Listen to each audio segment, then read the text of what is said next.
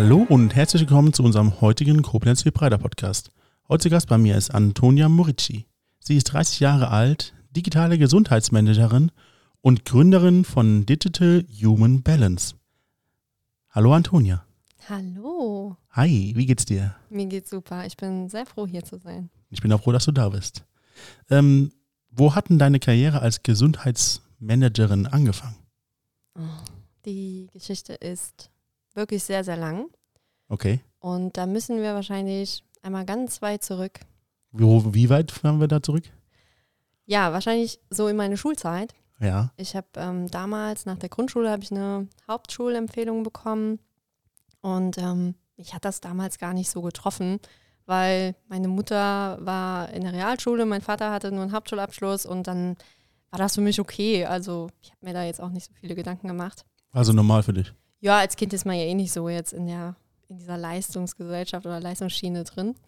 Und ich war dann auf der Hauptschule und die Lehrer haben relativ schnell gemerkt, dass ähm, das gar nicht so mein Weg ist. Ich Okay. hatte dort dann noch die Option, einen Realschulabschluss zu machen und ähm, habe den auch relativ gut geschafft mit 1,7. Und ähm, als ich da dann den Abschluss gemacht habe, wollte ich aber unbedingt eine Ausbildung machen, weil ich einfach aus meinem Elternhaus das nicht anders kannte. M, Direkt nach der Schule eine Ausbildung zu machen, Geld zu verdienen, das war so der Glaubenssatz, der mir mitgegeben wurde. Und habe dann wirklich intensiv nach einer Ausbildung gesucht. Was hast du gesucht für eine Ausbildung? Ja, da sind wir auch schon wieder bei dem Thema. Ich wusste nicht so richtig, was ich machen sollte. Also ich wollte ähm, erst beim Tierarzt arbeiten, als Tierarzthelferin. War das so ein Kindheitstraum von dir? Nee, gar nicht. Also Nee? ich habe alles Mögliche probiert. Also mein Vater ist Stuckateur, Okay. Meister und ähm, ich habe dann Maler und Lackiererin mir auch angeschaut und äh, ja, bin da wirklich in verschiedenste Bereiche rein. Also ob das jetzt Handwerk ist, ob das mit Tieren ist, also gar nicht so klassisch Mädchen, Ja. sondern auch ähm, in verschiedene Bauunternehmen. Ähm, habe mir da wirklich verschiedene Sachen angeschaut. Hast, fast, hast du heute verstanden, warum du dir so viele Berufe ausgesucht hast und nicht speziell irgendwas gesucht hast? Ähm, ehrlich gesagt glaube ich, dass ich damals nicht recht wusste, wa was ich machen möchte. Also ich habe nicht so wirklich auf mich gehört, sondern ich habe so auf viele Dinge geschaut, die mir so mitgegeben worden sind. Und ähm, viele Bereiche, die waren damals so in meiner Familie halt akut. Ne? Ob das jetzt mit äh, Tieren ist, meine Mutter war immer sehr tieraffin oder ist es auch immer noch. Ähm, mein Vater halt eher so dieses Handwerkliche, das Geschicklich, ne? also geschickliche Üben. Und ja, ich glaube, das waren dann so die Sachen, die mich geprägt haben. Und äh, ich habe dann aber auch relativ schnell zu spüren bekommen von den Arbeitgebern, ähm, potenziellen Arbeitgebern, dass ich nicht gewollt bin und ähm, immer mit der, mit der Aussage, nee, da ist die Gefahr zu groß, wenn wir dich jetzt ausbilden, dass du danach dann noch studierst. Also Okay. Genau, ich konnte es gar, damals äh, nicht nachvollziehen, warum man jemanden wegschickt, der ja wirklich fleißig ist, gute Noten hat, weil mir wurde beigebracht, dass wenn du fleißig bist und wenn du gute Noten mit nach Hause bringst, dass du alles bekommst, was du willst. Also du schaffst das dann schon. Ne? Und äh, genau das hat mir ja dann gezeigt, dass ich eben nicht bekomme, was ich möchte. Also ich habe eine Ablehnung bekommen und war dann mehr oder weniger gezwungen, ähm, doch Abitur zu machen. Was, Wollte. wie hast du das gemacht? Ja, genau. Ich wollte gar kein normales Abitur machen, weil irgendwo hatte ich ja doch noch Angst zu versagen und dass ich das alles gar nicht schaffe. Und ähm, bin dann hier in Koblenz auf die Julius-Wegler-Schule gegangen und habe da mein Abitur im Gesundheitsbereich gemacht. Und Wieso im Gesundheitsbereich? ja, weil ähm, ich im Biologie, Sport, also alles was Naturwissenschaften, Chemie, war ich immer sehr gut. Ich habe Okay. da sehr gute Noten gehabt und das hat mir Spaß gemacht. Und dann wollte ich auch in dem Bereich weiterhin mein, ja, meinen Werdegang führen. Warum hast du dann deine Berufe, die du ausgewählt hast, nicht auch anhand dieser Noten gemacht?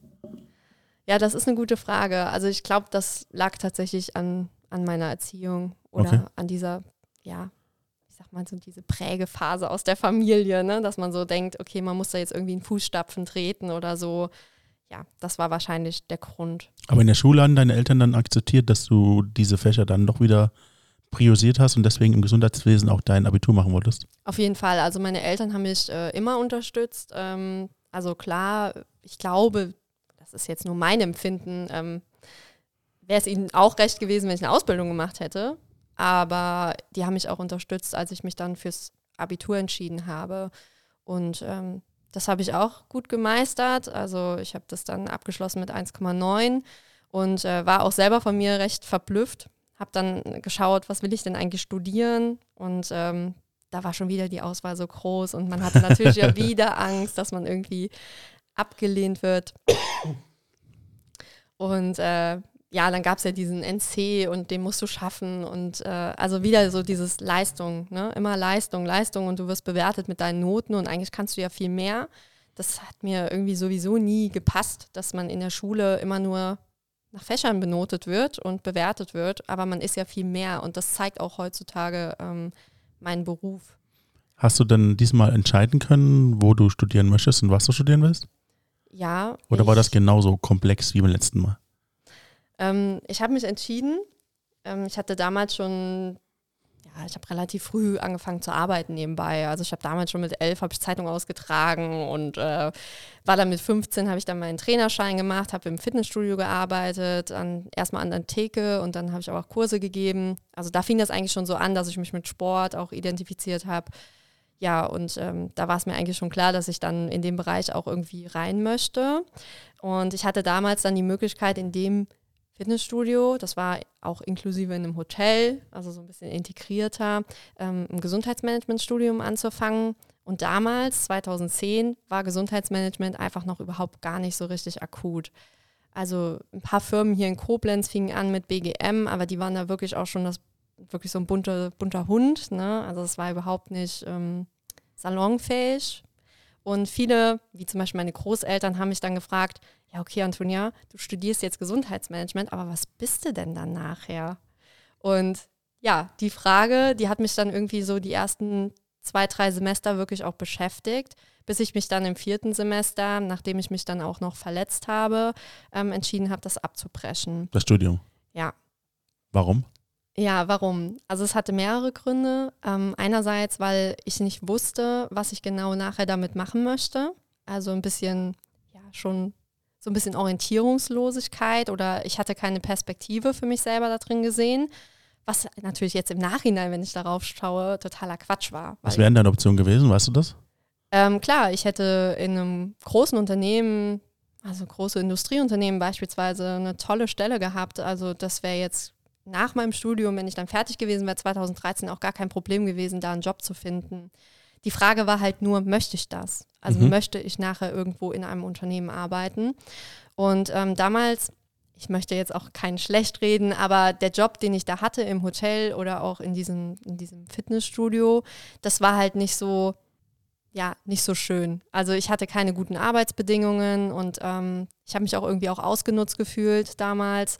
Ähm, das war halt irgendwie, ja, man hatte schon das Gefühl, man ist eine günstige Arbeitskraft und ähm, das war auch der Grund, warum ich danach eine Verletzung hatte. Also dieser Spruch, ähm, woher kommt deine Krankheit oder wieso hast du gerade eine Krankheit? Ähm, das ist schon ganz richtig. Also zu fragen, wieso habe ich mich denn gerade in dem Moment verletzt oder wieso hat sich da eine Knochenhautentzündung entwickelt, das war meiner Meinung nach jetzt im Nachhinein der einzige Grund oder meine Begründung, damit aufzuhören. Ich glaube, andere Begründungen hätte ich nicht ähm, bei meiner Familie vielleicht sogar durchbekommen oder für mich selber ähm, und habe vielleicht irgendwie einen Ausweg gesucht. Und äh, diese Verletzung, die ich da hatte, also diese Knochenhautentzündung, die war nachher so manifestiert, dass ich die vier Jahre lang mitgeschleppt habe. Jetzt hast du entschieden, dass du das Studium beenden möchtest. War das komplett äh, ohne zu wissen, was danach passiert oder hattest du schon was Neues? Ja, also ich bin kein Mensch, der irgendwie so einfach ins Schwarze geht. Ne? Ich habe immer einen Plan B ähm, ich habe natürlich mir ganz schnell Gedanken gemacht, was ich machen möchte. Und äh, mir war klar, dass ich im Sport bleiben will. Also Gesundheitsmanagement war mir zu statistisch, zu viel Management. Und ich wollte wieder mehr an den Mensch und mehr ja, am Mensch arbeiten. Und deswegen bin ich dann ähm, ins Vollzeitstudium gewechselt. Ich habe ja, erstmal einen Test machen müssen. Ich wollte nämlich unbedingt an die Spoho nach Köln und das ist ja einer der schwierigsten Tests in Deutschland. Und ähm, ich wollte aber diese Challenge für mich auch meistern, auch mit meiner Verletzung, die ich damals hatte und ähm, wollte mir das irgendwie beweisen, dass ich das schaffe. Ja, und mit einem Jahr Training habe ich es dann auch mit null Defiziten geschafft. Ähm, null, das ist also 100 Prozent oder was? 100 Prozent habe ich, äh, ja, geleistet. Okay. Und ähm, war natürlich unglaublich stolz auf mich bin ähm, ja dann letztendlich äh, für drei Monate nach Australien, weil das war so meine Belohnung.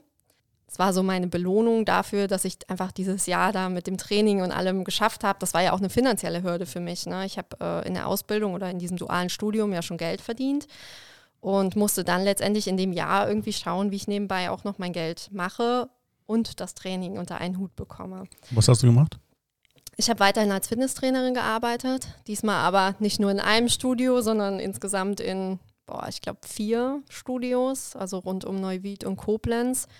Ähm, daher, das misse ich aber auch nicht, weil, oder ich bereue das auch nicht, weil ich habe dadurch unwahrscheinlich viele Kontakte, die ich heute noch nutze.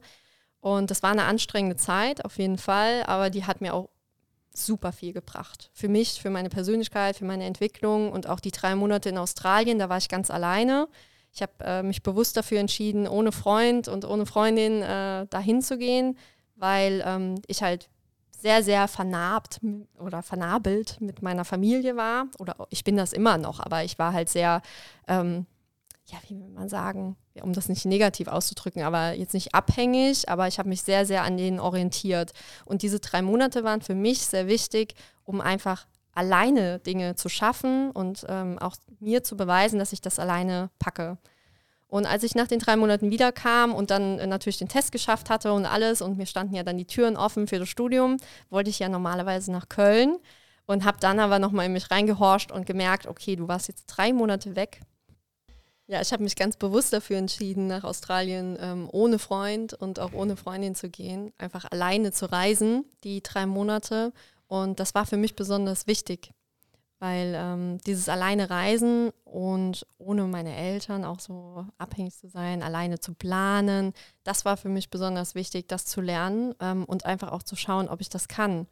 Weil auch wenn ich, ich hätte jetzt die Erfahrung gemacht, dass ich es nicht kann, ist es auch in Ordnung. Und ähm, ja, genau das ist eigentlich auch passiert, das ist eingetreten. Ich war drei Monate in Australien und war ähm, ehrlich gesagt am schönsten Ort der Welt oder an den schönsten Orten der Welt und war totunglücklich. Und, ähm, Wieso das denn? Ja, weil mir das einfach gefehlt hat, äh, mich mit den Leuten auszutauschen, die mir ähm, am Herzen liegen. Und man hat da mh, mm, ja wirklich viele Bekanntschaften gemacht. Also man war nie alleine. Das, also nicht falsch verstehen, man reist da jetzt nicht hin und äh, ja, ist da irgendwie so isoliert, sondern du kommst da ja hin und in Australien hilft dir auch jeder.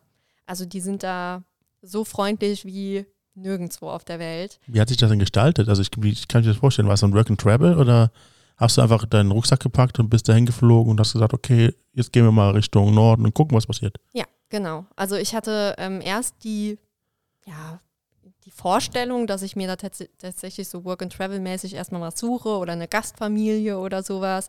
Und ähm, pass auf, jetzt ist der Worst Case eingetreten. Ich saß im Flieger und äh, in Singapur habe ich dann mein WLAN angemacht und die Gastfamilie hat mir abgesagt. Also ich war quasi schon auf dem Weg. auf dem halben Weg dahin und dann. Genau. Und äh, kam dann da an und hatte einfach mal niemanden, der mich abgeholt hat oder irgendwie mir gesagt hat, wo ich jetzt hin soll. ohne Familie, ohne Freund. Ja. Ohne Zugangspunkt in Australien. Was ja. passiert jetzt? Was passiert jetzt? Naja, es hat sich Gott sei Dank zum Guten gewendet. Ähm, damals war es dann so, ich hatte einen Bekannten, der war damals schon mal in Australien und der hat mir dann eine Gastfamilie empfohlen, die konnte ich dann auch kontaktieren und ich habe ja gerade schon gesagt, die Australier sind sehr hilfsbereit und nett und die haben mich auch sofort abgeholt und haben mich dann da für die erste Woche wohnen lassen bei sich und konnte mich dann erstmal orientieren, mir das nächste Hostel suchen und mich dann wirklich von ja, Woche zu Woche in die nächste Stadt. Also mein Ziel war es, von oben Cairns bis unten Melbourne und äh, dann von Melbourne nach Hause zu fliegen. Ja, und das habe ich dann auch gemacht. Aber wie gesagt, es war halt irgendwie immer so halbherzig. Also ich hatte jetzt nicht, wie ich mich sonst kenne. Ich bin ja super optimistisch und ähm, okay. Ja, total. Ich freue mich auf alles und das war einfach in der Zeit nicht so. Ähm, kann sein, dass ich da in einer Phase in meinem Leben war, wo ähm, ich mich auch erstmal finden musste oder aber ich hatte ja alles geschafft, was ich mir vorgenommen habe. Ne? Ich habe erfolgreich äh, den Test bestanden. Ich wusste, dass wenn ich jetzt wieder nach Deutschland komme, dass ich irgendwie was Neues anfangen werde. Und das war ja toll. Ich konnte die Zeit ja super genießen bis dahin, bis es losgeht quasi. Ja, und das konnte ich aber nicht. Wie hast du es denn geschafft, dann trotzdem drei Monate durchzuhalten? Warum hattest du die Motivation, drei Monate in Australien zu bleiben? Ja, meine Motivation war ähm, natürlich, ich bin kein Typ fürs Aufgeben. Das okay. war ich noch nie und das ist egal in welcher Hinsicht. Ich wollte unbedingt von oben Kerns nach Melbourne runter Und das habe ich dann auch gemacht. Ich habe das aber deswegen geschafft, weil ich einfach jeden Tag mit meiner Mutter telefoniert habe oder auch mit meiner Oma. Also das sind so meine besonderen Verbindungen in meinem Leben.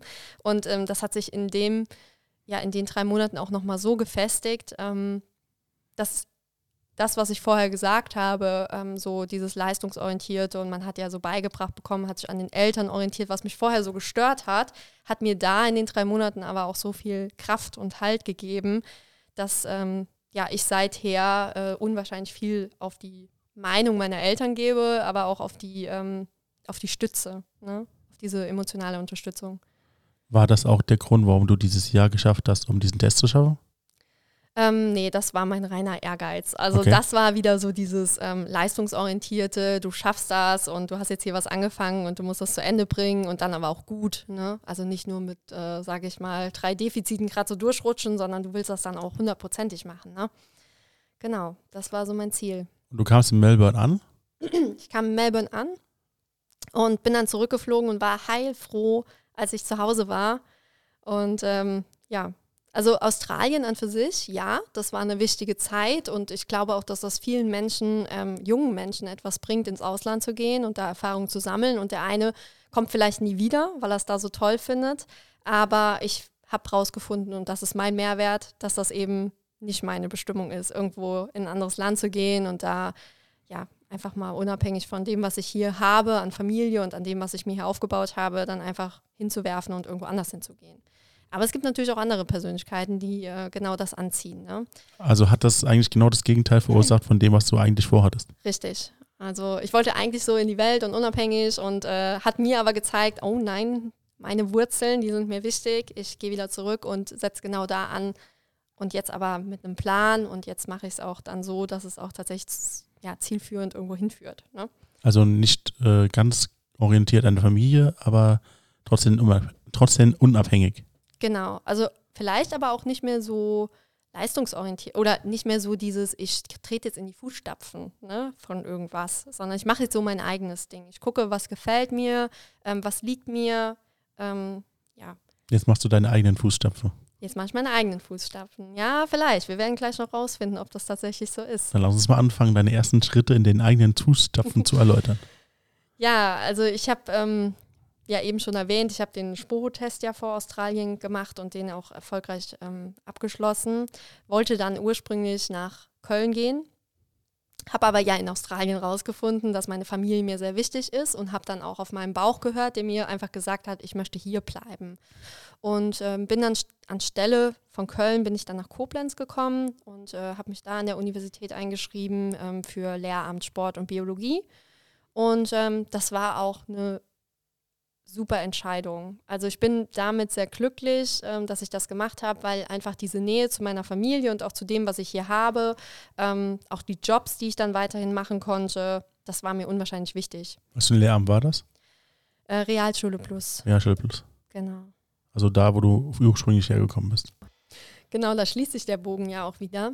Im Prinzip ähm, dieses ja, ich wollte nicht diese Lehrerin sein, die letztendlich den Kindern beibringt, du bist nur eine Note und ähm, ich gebe dir jetzt eine 3 und daran wirst du jetzt auch nichts ändern bis zum Ende des Jahres. ähm, so ist das Leben eben nicht. Ne? Und ich wollte das anders machen. Und äh, ja, jetzt kommen wir zu dem nächsten komischen Punkt in meinem Leben oder in meinem Werdegang. Ich habe dann Lehramt studiert, aber nur bis zum Bachelor. damit kann man nichts anfangen. Damit kann man nichts anfangen. Nein. Ähm, was ist passiert? Was ist passiert? Ja, also ich habe ähm, natürlich auch Praxiserfahrung sammeln müssen und äh, bin dann in Schulen rein, habe da meinen Praktika gemacht und habe dann erfahren, dass Lehramt oder auch die Schule an für sich als Rahmen immer noch so ist und immer noch so bleibt. Also dieses neu gedachte, ja, wir machen die Schule jetzt offener und Inklusion und ähm, Heterogenität und das waren alles nur theoretische Geschichten. Ich kam in die Schule und ja, da sitzt dann ein Haufen Kinder vor dir, die im Endeffekt, wo eben nicht individuell drauf eingegangen werden kann, weil die Rahmenbedingungen nicht stimmen und man auch vom Lehrplan einfach als Lehrkraft so eingespannt ist, dass man gar nicht kreativ arbeiten kann oder nicht so, wie ich es gerne mir gewünscht hätte.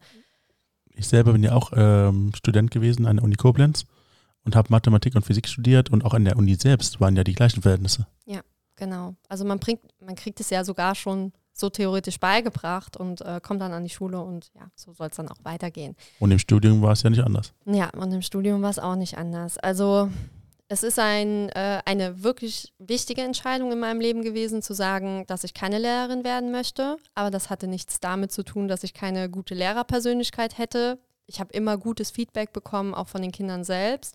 Nur, ja, es war halt einfach, mir war bewusst, dass ich mich da nicht so ausleben kann, wie ich das machen könnte, wenn ich selbstständig bin. Wo sind wir gerade temporal gesehen?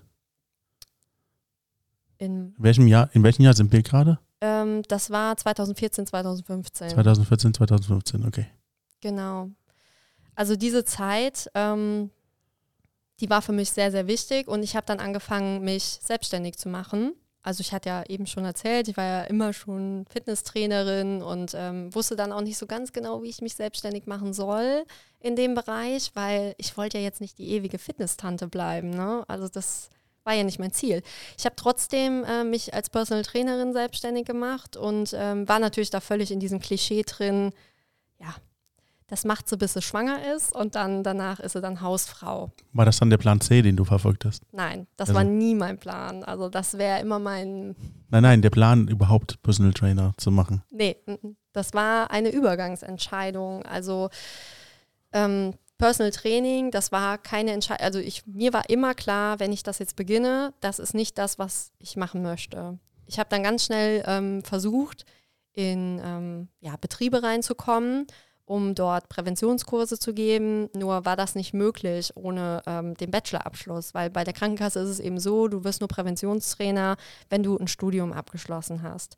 Das hatte ich ja noch nicht. 2014, 2015 war ich in meinen letzten Bachelorsemestern und ähm, wieder hat sich mein Körper gemeldet und hat gesagt, nein, Antonia, das machen wir jetzt nicht nach Plan.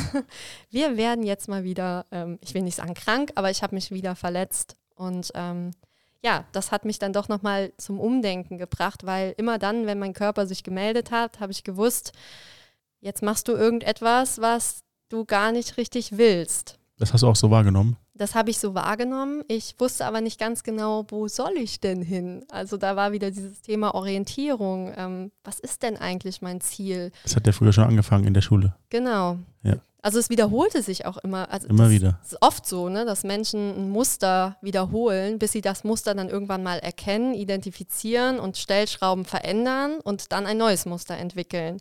Und das war mir dann in dem Moment klar, dass ich das machen musste. Gut. Ich Hm. wollte aber. Welche Schrauben hast du denn jetzt gedreht? Ja, das kam erst, es kommt erst äh, später, denn Oh, ähm, hätte ich gespoilert, Entschuldigung. ja, jetzt hättest du gespoilert, weil es ist noch was ganz, ganz Wichtiges und Gravierendes passiert, ähm, Okay. was ich unbedingt erzählen muss, weil das auch eine sehr, sehr prägende Zeit für mich war. Ähm, ich habe dann in meinem letzten Semester mh, zwei offene Prüfungen gehabt. Ähm, in Biologie war ich ganz schnell fertig, weil das ist ja halt Theorie und auswendig lernen und ja, das liegt mir halt. Ne? Und im Sport, ähm, da kommen wir wieder auf unsere Leistungsschiene, da hatte man ja eventuell mal ein paar Dozenten, die eben ja Leistung anders definiert haben als man selbst. Und ähm, zwar ist es so, dass natürlich in der Prüfung Leistungen festgeschrieben sind, aber äh, es gibt ja immer diesen, ja, Interpretationsfreiraum. Richtig, den Interpretationsfreiraum. Und ähm, ich habe dann, die zwei letzten Prüfungen sind ja meistens die Prüfungen, die man so lange vor sich hergeschoben hat. Das war bei mir Turnen und äh, Basketball. Ähm, Turnen deshalb, weil eine ziemlich strenge Turndozentin dort war, also eine Professorin, die, ähm, ja, weiß ich nicht, irgendwas in mir getriggert hat, was ich nicht so ganz toll fand. Also die war sehr leistungsorientiert und ähm, das habe ich immer gerne gemieden, weil, ne, Mhm. Leistungsorientiert war ja nicht so mein Ding. Und ähm, ich habe das aber geschafft. Ich habe mich da wirklich hintergeklemmt, habe ein halbes Jahr für die Prüfung trainiert und ähm, auch trotz Verletzung habe ich da ähm, auch Alternativübungen dann gemacht. Also statt Kretschbewegung, weil ich hatte damals eine Adduktorenzerrung, äh, Zerrung, habe ich dann halt eben Klappmesserübungen und sowas halt eben gemacht und ähm, habe das erfolgreich geschafft und dann war halt nur noch die letzte Prüfung Basketball offen. Jetzt muss man dazu sagen, in Basketball, ich bin da jetzt keine Koryphäe und äh, generell Ballsportarten liegen mir jetzt nicht so gut. Da könnte man jetzt sagen, Klischee Frau, aber ja, Naja, Frauenfußballer sind auch nicht so schlecht wie Deutschland. also ich hatte auch viele gute Frauen bei mir im Basketballkurs, muss ich sagen. Von dem her kann ich nicht jetzt unterschreiben, dass es daran liegt. Aber mir, mir lag es halt eben nicht so gut. Aber es war jetzt auch nicht so schlecht. Ich bin im Trittversuch gelandet. Oh. Ja, der Trittversuch, ähm, jetzt für alle, die nicht studieren oder das nicht kennen, der Trittversuch ist eigentlich so der letzte Versuch, den man halt machen kann. Und wenn der halt missglückt, dann ähm, ist das Studium beendet. Und dann kann man auch deutschlandweit in diesem Studiengang eben nicht mehr studieren. Und ähm, mit dieser großen Angst und diesem Leistungsdruck bin ich dann in die dritte Prüfung rein und ähm, ich war ehrlich gesagt wieder in meinem alten Denkmuster, Antonia, wenn du dir Mühe gibst und wenn du hart genug trainierst, dann schaffst du das schon, so wie in deinem Leben immer. Du hast hart trainiert, du hast ähm, ja eine gute Leistung gebracht und jetzt sagt er dir, dass du das geschafft hast. Und ähm, wir saßen dann dort ähm, und er sagte dann, damals hieß ich noch Lief, Antonia Lief, durchgefallen. Und Was? er machte einfach weiter. Also ich war einfach nur eine Zahl. Ne? Wusste also, der, dass du die dritte Prüfung machst? Er wusste alles. Er wusste auch, dass ich ähm, den Bachelor nur noch machen will. Er wusste auch, dass ich da schon dran war, ähm, in den Anfängen mein Buch zu schreiben. Also er wusste schon, dass ich in eine andere Richtung äh, gehen wollte. Ich war ja schon, wie gesagt, in Betrieben tätig und so. Das war alles, das war alles bekannt. Aber ähm, ja. Leider habe ich dann den Versuch äh, nicht bekommen, beziehungsweise ähm, bin durchgefallen und ähm, leer geprüft. Ja. ja. So, und dann steht man da. Also ich war ja jetzt ähm, 25, ne? Also, sage ich mal, eine erwachsene, junge erwachsene Frau. Ähm, ich habe schon was in meinem Leben geleistet, ich habe schon meine Erfahrungen gemacht und äh, ja, jeder andere hätte, glaube ich, direkt angefangen zu weinen. Ich ähm, stand da nur und habe ihn gefragt, warum? Also, wieso? Aha. Ja, und äh, die Begründung war mir einfach nicht gut genug. Also ich habe es nicht nachvollziehen können, wieso ich durchgefallen bin. Ähm, nicht, weil ich einen Bonus wollte, weil er wusste, dass ich eh nicht weitermachen will oder so, sondern weil ich wirklich mir, ja, mir bewusst war, dass ich die Leistung gebracht habe, die nötig war, um zumindest mal eine 4-0 zu bekommen. Ja, was habe ich gemacht? Ähm, ich bin natürlich dann raus, völlig kühn und ähm, bin dann in die Klage gegen die Uni Koblenz, ähm, Widerspruchsklage. Und das war ein harter, harter, steiniger Weg. Ich habe ähm, wirklich viele Kontakte ins Prüfungsamt, gute Kontakte ähm, und auch das alles hat nicht geholfen. Ähm, ja, es war wirklich ein steiniger Weg und ich bin sehr dankbar, dass ich damals einen guten Anwalt hatte. Ähm, und auch da haben mich meine Eltern wieder wirklich unterstützt. Die hätten ja auch sagen können, Antonia, komm, ne? Dann war es das halt nicht. Aber ähm, die haben da wirklich hinter mir gestanden, auch finanziell. Und ähm, ich habe dann nach anderthalb Jahren die Klage gewonnen. Ähm, ja, und dann bin ich halt aber immer noch ohne Abschluss gewesen. Ne? Also ich habe ja immer noch eine Prüfung offen gehabt. Und der Richter damals, der hat mich gefragt, ja, wollen Sie jetzt an der Uni Koblenz noch weiter studieren? Ähm, aber seien Sie sich dann bewusst, dass dieser Dozent Sie nochmal prüfen wird. Und mir war klar, dass ich das auf jeden Fall nicht möchte.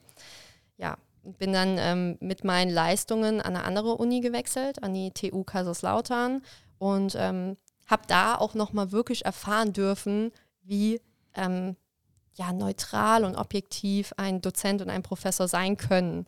Also da hab, ist das wirklich auch nochmal umgeschwenkt. Ich war vorher total enttäuscht vom, äh, von der Universität und generell von diesen ganzen Institutionen ähm, und muss da wirklich sagen, da habe ich das wieder revidiert. Also das war richtig korrekt, wie das da gelaufen ist. Die haben mir gesagt, was mir fehlt, was ich machen muss. Die Leistung habe ich gebracht, gut gebracht und dann habe ich meinen Abschluss bekommen. Was hat das mit dir gemacht?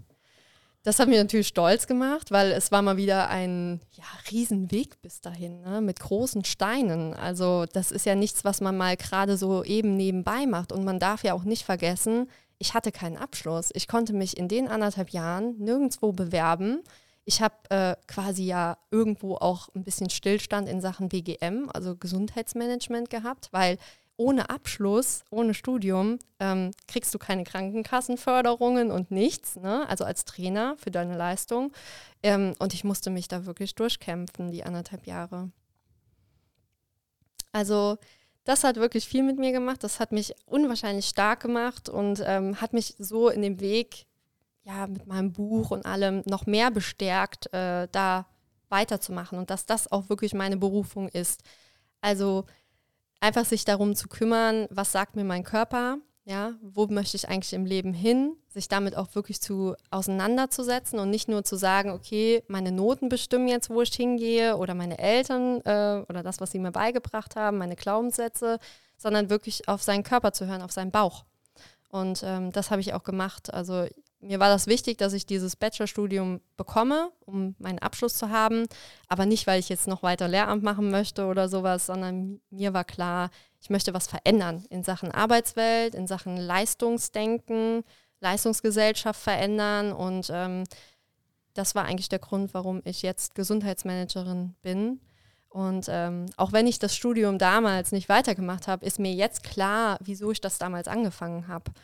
Und äh, diese Gründe also all das, was das mit mir gemacht hat, ne, ob ich jetzt verletzt war oder mein Körper mir Signale gegeben hat oder auch meine Erziehung mich in verschiedenen äh, Dingen geleitet haben, das macht mir jetzt einfach so bewusst, ähm, was ich jetzt den Unternehmen auch zeigen möchte. Also, dass es eben nicht darum geht, äh, einfach irgendjemanden ja, einen Stempel auf die Stirn zu setzen und zu sagen, so, du bist jetzt der und der und die und die Leistung bringst du und das bist du wert, sondern dass ein Mensch sich immer entwickelt.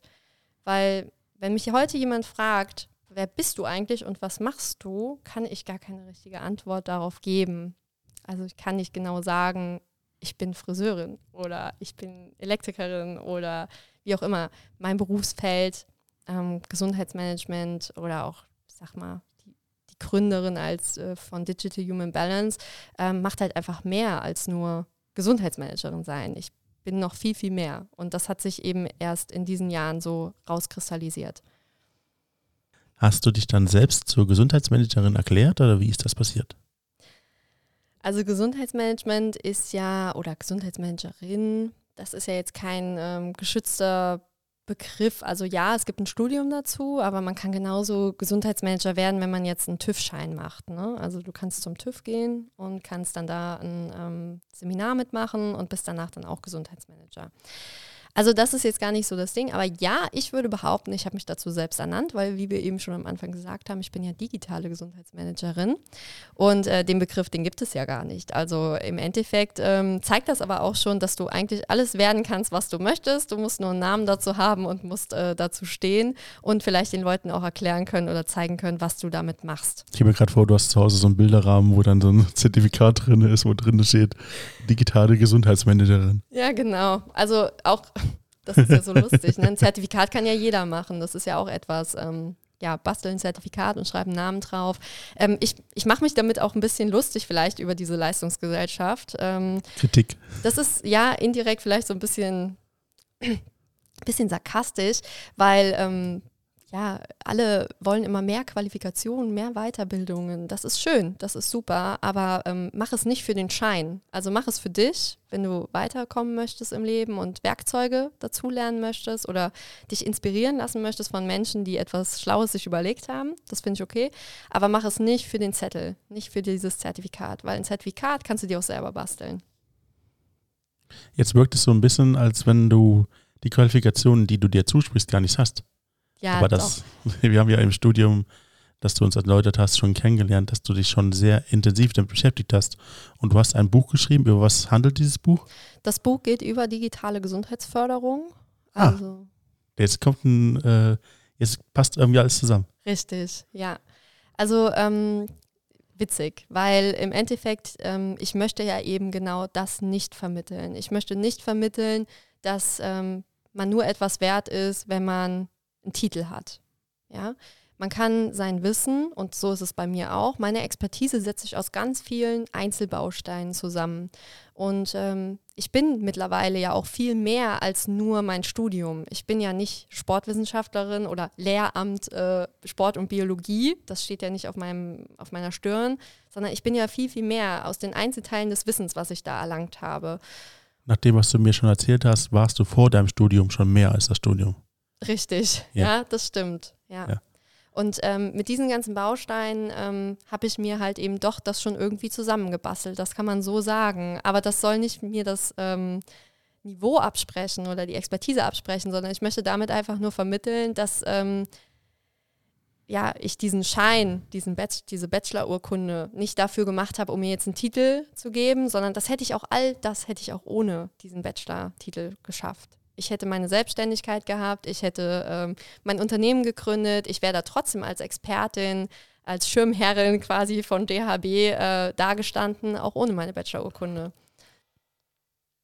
Ja, als Gesundheitsmanagerin, ähm, ich bin ja externe Gesundheitsmanagerin. Das heißt, ich berate Unternehmen, ähm, wie sie ihre Mitarbeiter gesund erhalten. Das hört sich jetzt so ein bisschen theoretisch an irgendwie. Wie sieht das aus? Was machst du denn? Ähm, ich berate die Unternehmen im Sinne von, ja, was können wir verhältnis- und verhaltensmäßig tun, damit die Mitarbeiter gesund, gesund bleiben? Also eben nicht krank werden, weniger Fehltage haben, gesund auch im hohen Alter noch arbeiten können, ähm, Arbeitsplatzerhaltung, ähm, aber auch kranke Mitarbeiter wieder einzugliedern, also die nach einer langen Krankheit wieder zurück ins Unternehmen kommen. Ähm, das ist meine Aufgabe, aber auch der Arbeitsschutz, also quasi zu schauen, ähm, gibt es dort Gehörschütze, sind die ähm, weiß ich nicht, die Hallen gut ausgestattet, ähm, sind die Schreibtische ja, Bildschirm, Arbeitsplatz konform. Also mit all diesen rechtlichen Dingen setze ich mich auseinander und berate da Unternehmen, ähm, was sie tun sollen. Das hast du sehr gut erklärt. Aber du, für mich wirkt es so ein bisschen, als wenn du das runterarbeiten würdest, was du mir erklärst. Aber du willst es wahrscheinlich sogar anders darstellen, weil das ist ja ein Herzblut, das da drin steckt. Ja, das äh, liegt daran, dass BGM auch leider Gottes so von Unternehmen behandelt wird, sehr stiefmütterlich. Also okay. es ist, wird wirklich so runtergerattert. Es ist eine To-Do-Liste für ein Unternehmen. Ähm, das sind Dinge, die ich gesetzlich tun muss. Und ähm, ich will aber ja ein Unternehmen da gar nicht hinhaben. Ich möchte ja ein Unternehmen raus aus diesen gesetzlichen Verpflichtungen führen, rein in das, das mache ich gerne für meinen Mitarbeiter, weil der ist es mir wert. Und ähm, das schaffe ich aber nur, das ist der große Spagat in meinem Job, ähm, diese Leidenschaft, dieses Herzblut, da kannst du nicht mit jemandem äh, drüber reden, der nur Zahlen und Fakten seines Unternehmens im Kopf hat. Du musst mit dem erstmal eine Basis finden und ähm, die kann ich eben nur unternehmerisch finden, also wirklich mit Zahlen, ähm, Erfolgsquoten, Statistiken. Und dann muss ich den Spagat schaffen, zum Mitarbeiter, zur Lebensgeschichte, zu dem Schicksal, was dahinter steht. Und ähm, das ist vielen Unternehmern nicht bewusst, dass BGM ein Werkzeug ist, ein Tool ist, was unwahrscheinlich viel Power hat. Und dafür bin ich da. Also sprichst du erstmal mit denen ihre Sprache, damit die wissen, dass du die Sprache sprichst. Und dann hören sie dir auch zu. Richtig. Und oftmals ist es so, kannst du dir vorstellen, ich meine, äh, jetzt die Hörer sehen mich nicht, aber ähm, ich als Frau, junge Frau, ähm, es ist schon sehr schwierig in dem Business. Also es ist super schwierig im Management ein Standing zu haben und äh, ein Gehör zu finden. Aber dadurch, dass ich ja selbst Mitarbeiter habe und ähm, selbst ein Unternehmen leite, ähm, jetzt unabhängig von DHB habe ich ja auch noch die Physio- und Ergopraxis, die ich leite mit 17 Angestellten, ähm, habe ich da schon eine Art und Weise, mit den Unternehmern umzugehen und mit denen zu sprechen und verstehe die Unternehmer auch. Also ich habe ein Verständnis sowohl auf der Seite des Unternehmers, aber auch ein Verständnis auf der Seite des Arbeitnehmers, weil ich ja viele Erfahrungen auch schon in meinem dualen Studium gemacht habe, wie es sein kann, wenn Arbeit belastend ist. Und ähm, genau das möchte ich ja nicht. Wie gehst du denn mit deinen eigenen Mitarbeitern um? Welche Prinzipien nutzt du denn da? Also erstmal muss ich was dazu sagen, denn ähm, jetzt ist den Hörern wahrscheinlich gar nicht so klar, wie kommt die denn jetzt auf einmal zu einer Physio- und Ergopraxis. Ähm, wir hatten ja ganz am Anfang mal darüber gesprochen, dass ich ja gar nicht in die Fußstapfen meiner Eltern treten wollte. Und ähm, diese Praxis hat meine Mutter aufgebaut. Also ich trete doch in die Fußstapfen meiner Eltern. Wo ist das Aber? Nein, es gibt kein Aber. Es gibt kein Aber? Es gibt kein Aber. Ich bin sehr dankbar dafür, ähm, denn auch das ist ein Teil von mir. Also sowohl dieses ähm, unternehmerische Management und Statistiken und Projektmanagement, aber auch dieses therapeutische und direkt am Menschen arbeiten und vielleicht sogar mit kranken Menschen arbeiten. Das ist ähm, unwahrscheinlich viel wert für mich und das brauche ich auch. Und wie ich mit meinen Mitarbeitern umgehe oder mit unseren Mitarbeitern umgehe, ähm, immer der Mensch steht im Vordergrund. Also gerade im therapeutischen Bereich und äh, deswegen muss ich das jetzt auch so dazu sagen, ist es ja sehr wichtig, den Mensch im Vordergrund zu haben. Die arbeiten mit Menschen, die arbeiten mit Schicksalen und ähm, da kann ich nicht einen, Therapeut wie eine Maschine behandeln und auch nicht so mit dem reden. Warum sage ich das jetzt? Also für meine Kunden im DHB ist das natürlich auch eine wichtige Information, denn ähm, auch da muss ich immer schauen, aus welcher Branche kommt das Unternehmen, wie tickt der Inhaber und der Unternehmer und ähm, wie ist bislang mit den Mitarbeitern gesprochen und umgegangen worden. Weil wir können nicht einfach in ein Unternehmen gehen und sagen, Schnips, und ab heute wird alles anders. Jetzt haben wir hier Wonderland, sondern das Ganze ist ein Prozess. Also im Management, wir haben immer Prozesse und Kreisläufe und die entwickeln sich. Und ich bin immer froh, wenn ein Unternehmen überhaupt BGM machen möchte. Und dann schaue ich erstmal, wo ist der Kanal zum Unternehmer? Und wenn ich den bekomme und den langsam ausbauen kann, diesen Kanal, wodurch dann vielleicht dieses kleine Tröpfchen dann irgendwann ein Fluss oder ein Bach wird, dann bin ich schon glücklich. Aber das alles ist immer ein Prozess. Also es kann sein, dass ich in ein Unternehmen komme und wir da erstmal eben nicht den Menschen im Vordergrund haben, weil die letzten 20 Jahre das Unternehmen eventuell von der vorigen Generation geführt worden ist und das relativ kalt. Ähm, ja, da können wir nicht einfach mit, dem, mit der Axt in den Wald gehen und was ganz Neues draus machen. Das funktioniert nicht. Immer nach und nach und schauen, was geht. BGM, was ist das? BGM ist die Abkürzung für betriebliches Gesundheitsmanagement. Was bedeutet das? Das bedeutet im Prinzip, die Gesundheit zu managen im betrieblichen Kontext. Und das ist ähm, gesetzlich vorgeschrieben, wie das gehandelt werden muss? Oder? Ähm, man kann sich das vorstellen wie ein Haus. Ja. Also BGM hat drei Säulen. Das ist einmal der Arbeitsschutz, den kennt jeder von uns. Also es ist Gehörschutz, Stahlkappen tragen, ähm, Helme tragen auf der Baustelle. Daher kommt so dieses Arbeitsschutz. Ähm, das hat sich früher aus der Nachkriegszeit entwickelt, wo die Leute wirklich in der Industrialisierung ähm, oftmals Verletzungen hatten und man dann gesehen hat, okay, man braucht ja diese Arbeitskraft, also versuche ich die zu schützen. Und das eben mit verschiedenen ja, organisatorischen Dingen, wie zum Beispiel Gehörschutz oder Helme.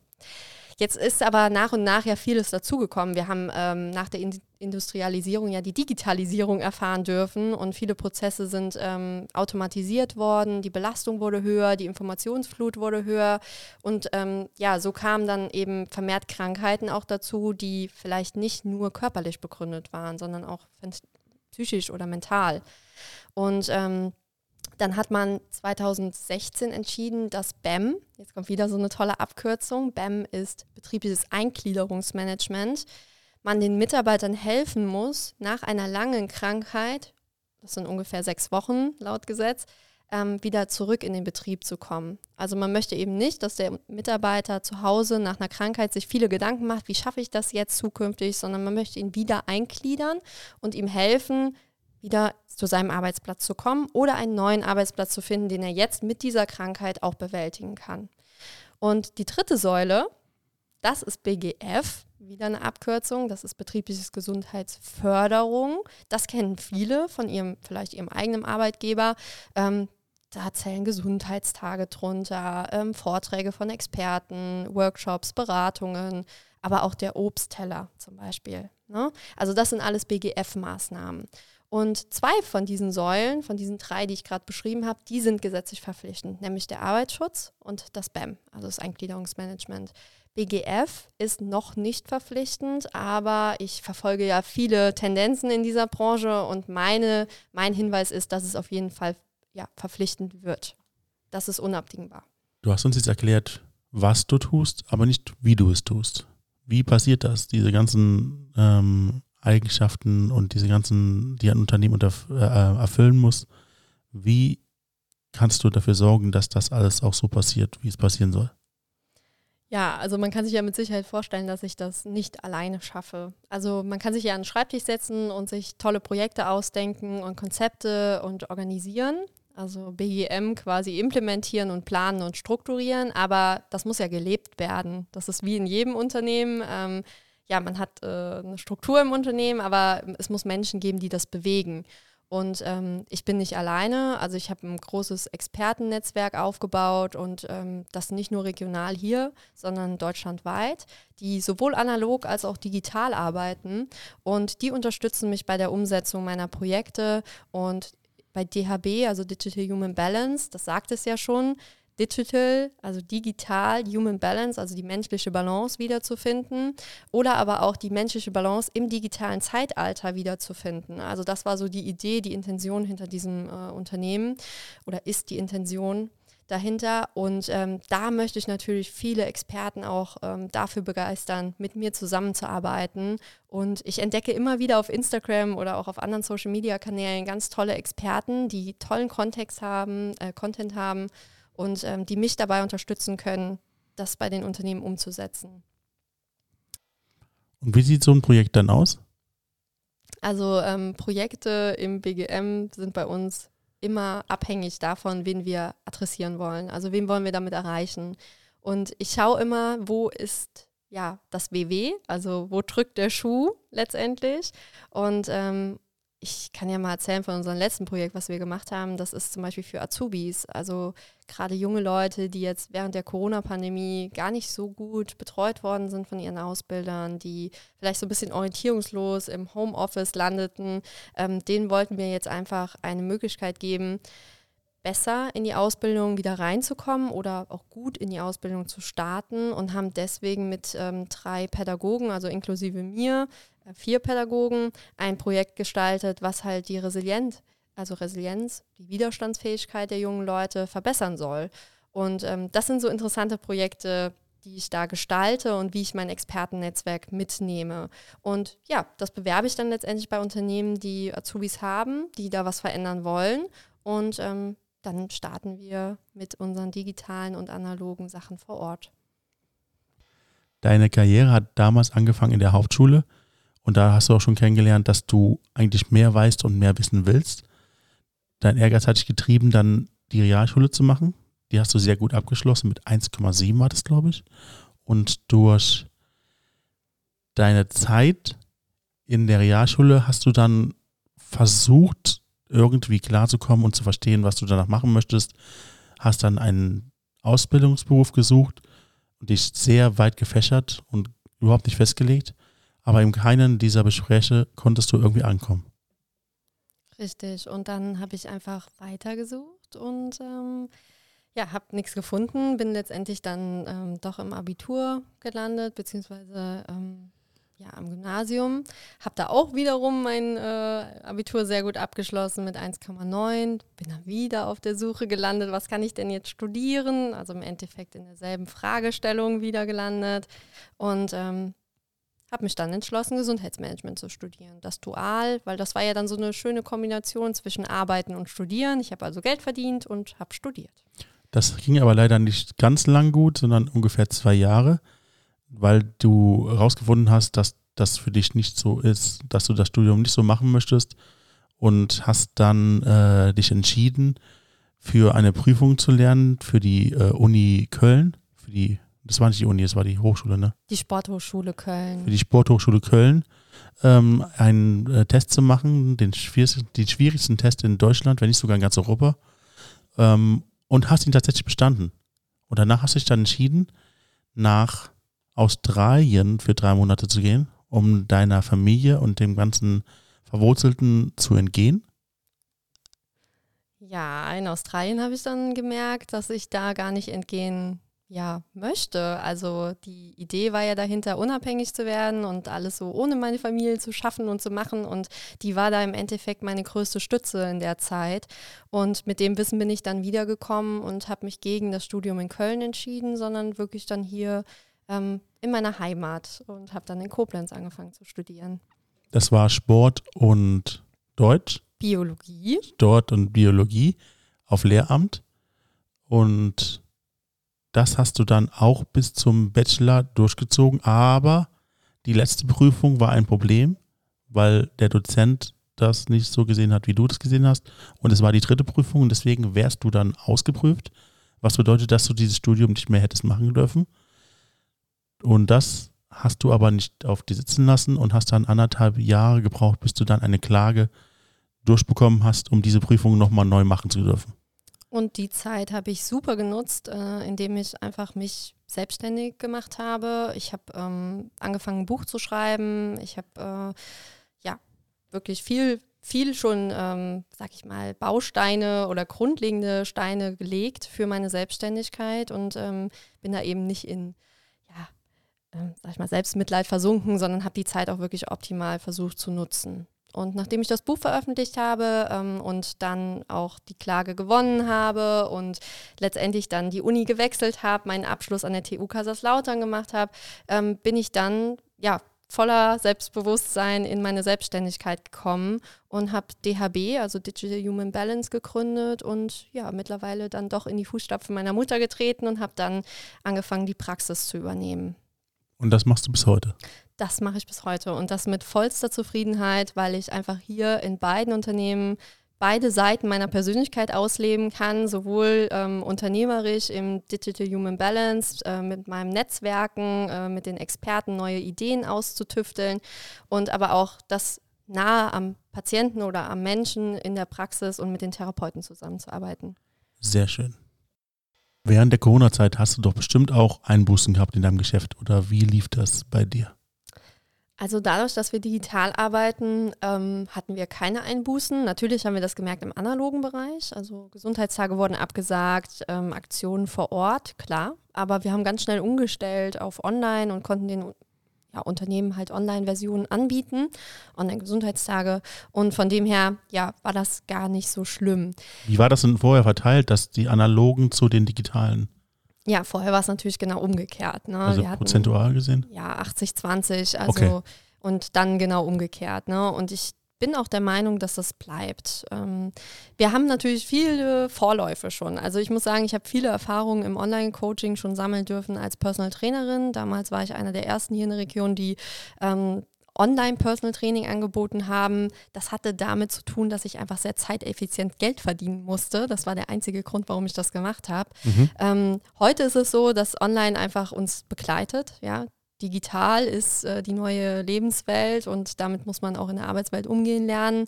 Und ähm, mir ist besonders wichtig in, bei Digital Human Balance, dass man auch mit den Risiken der digitalen Welt umgehen lernt. Und ähm, ja, das kombinieren wir halt eben sehr gerne auch mit analogen Sachen noch nach Corona. Definitiv. Das gehört für uns beides dazu, analog und digital. War das für euch eine besondere Hürde oder für die Experten, die du hast, besondere Hürde, das dann nur noch digital zu machen? Ja, also besonders für ältere Hasen muss ich gestehen, also gerade die, die ähm, eine hohe Expertise haben, hohen Erfahrungswert, die für mich natürlich unwahrscheinlich viel wert sind als Experten, die hatten es schwer online umzustellen, aber auch hier gibt DHB ähm, super viele Hilfen. Also wir stellen die Programme bereits vorher vor, briefen die Experten, die müssen nur auf den Link klicken, kommen online und dann dürfen sie ihren Vortrag halten. Also da ist auch immer von uns jemand noch zu Ort und Stelle, um Hilfe zu leisten. Wir sind jetzt am Ende unseres Podcasts und am Ende meines Podcasts, ich meine, du hast meine Podcasts auch schon gehört, gebe ich meinem Gast immer die Möglichkeit, den Hörern was mit auf den Weg zu geben. Möchtest du unseren Hörern etwas mit auf den Weg geben? Auf jeden Fall. Ich hoffe, dass ich mit meiner Geschichte schon viel auf den Weg gegeben habe, aber letztendlich die Quintessenz aus allem ist, ähm, mach das, was dein Bauch dir sagt und nicht, was irgendwelche äußeren Leistungsfaktoren dir vorgeben sein zu müssen. Ähm, ja, und sei einfach die beste Version von dir selbst. Be the best version of yourself. Das war ein wunderbares Wunderbierchen, Wunderbärchen, Wunderbärchen. Wunderbärchen. Das waren wunderbare Schlussworte. Vielen Dank, dass du heute hier gewesen bist. Vielen Dank, dass du ähm, uns deine Zeit gegeben hast.